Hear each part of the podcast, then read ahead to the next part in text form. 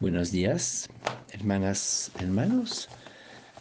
Hoy el Evangelio se encuentra en San Lucas, capítulo 11, los versículos 1 hasta 4.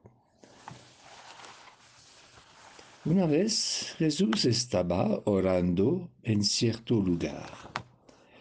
Cuando terminó, uno de sus discípulos le dijo, Señor, enséñanos a orar, como Juan enseñó a sus discípulos. Él les dijo, cuando oren, digan, Padre, santificado sea tu nombre, venga tu reino, danos cada día nuestro pan cotidiano, perdónanos nuestros pecados, porque también nosotros perdonamos a todo el que nos ofende, y no nos dejes caer en tentación. Señor, enséñanos a orar.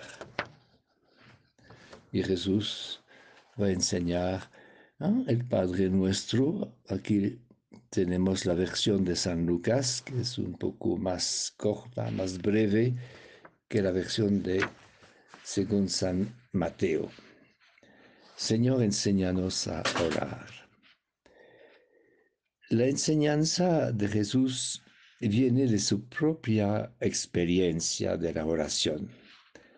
Con el Padre nuestro repetimos las palabras de Jesús a su Padre. Nos apropiamos la oración de Jesús.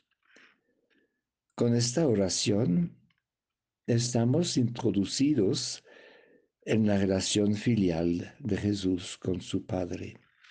Aprendemos a volvernos hijos e hijas de Dios.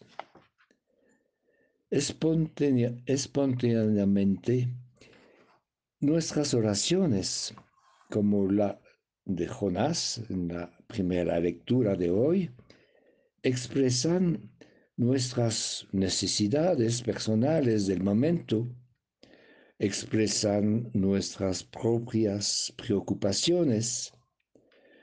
Muchas veces en nuestra oración buscamos nuestro bien.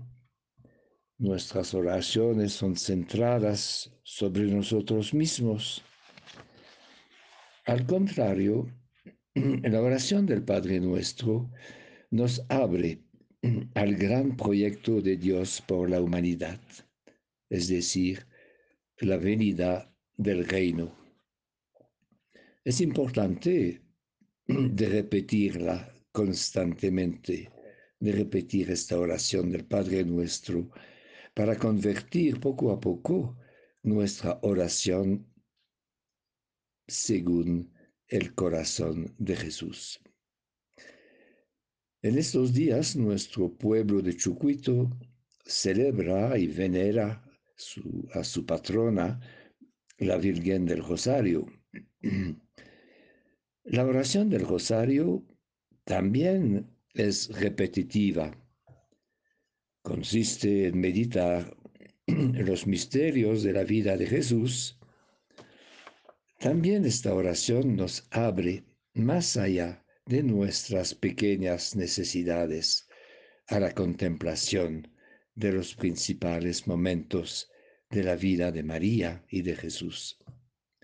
La recitación lenta y la meditación del Padre Nuestro como la recitación de la Ave María es una buena manera de quedarse sencillamente como María de Betania a los pies del, a los pies del Señor, como lo hemos meditado ayer en el Evangelio.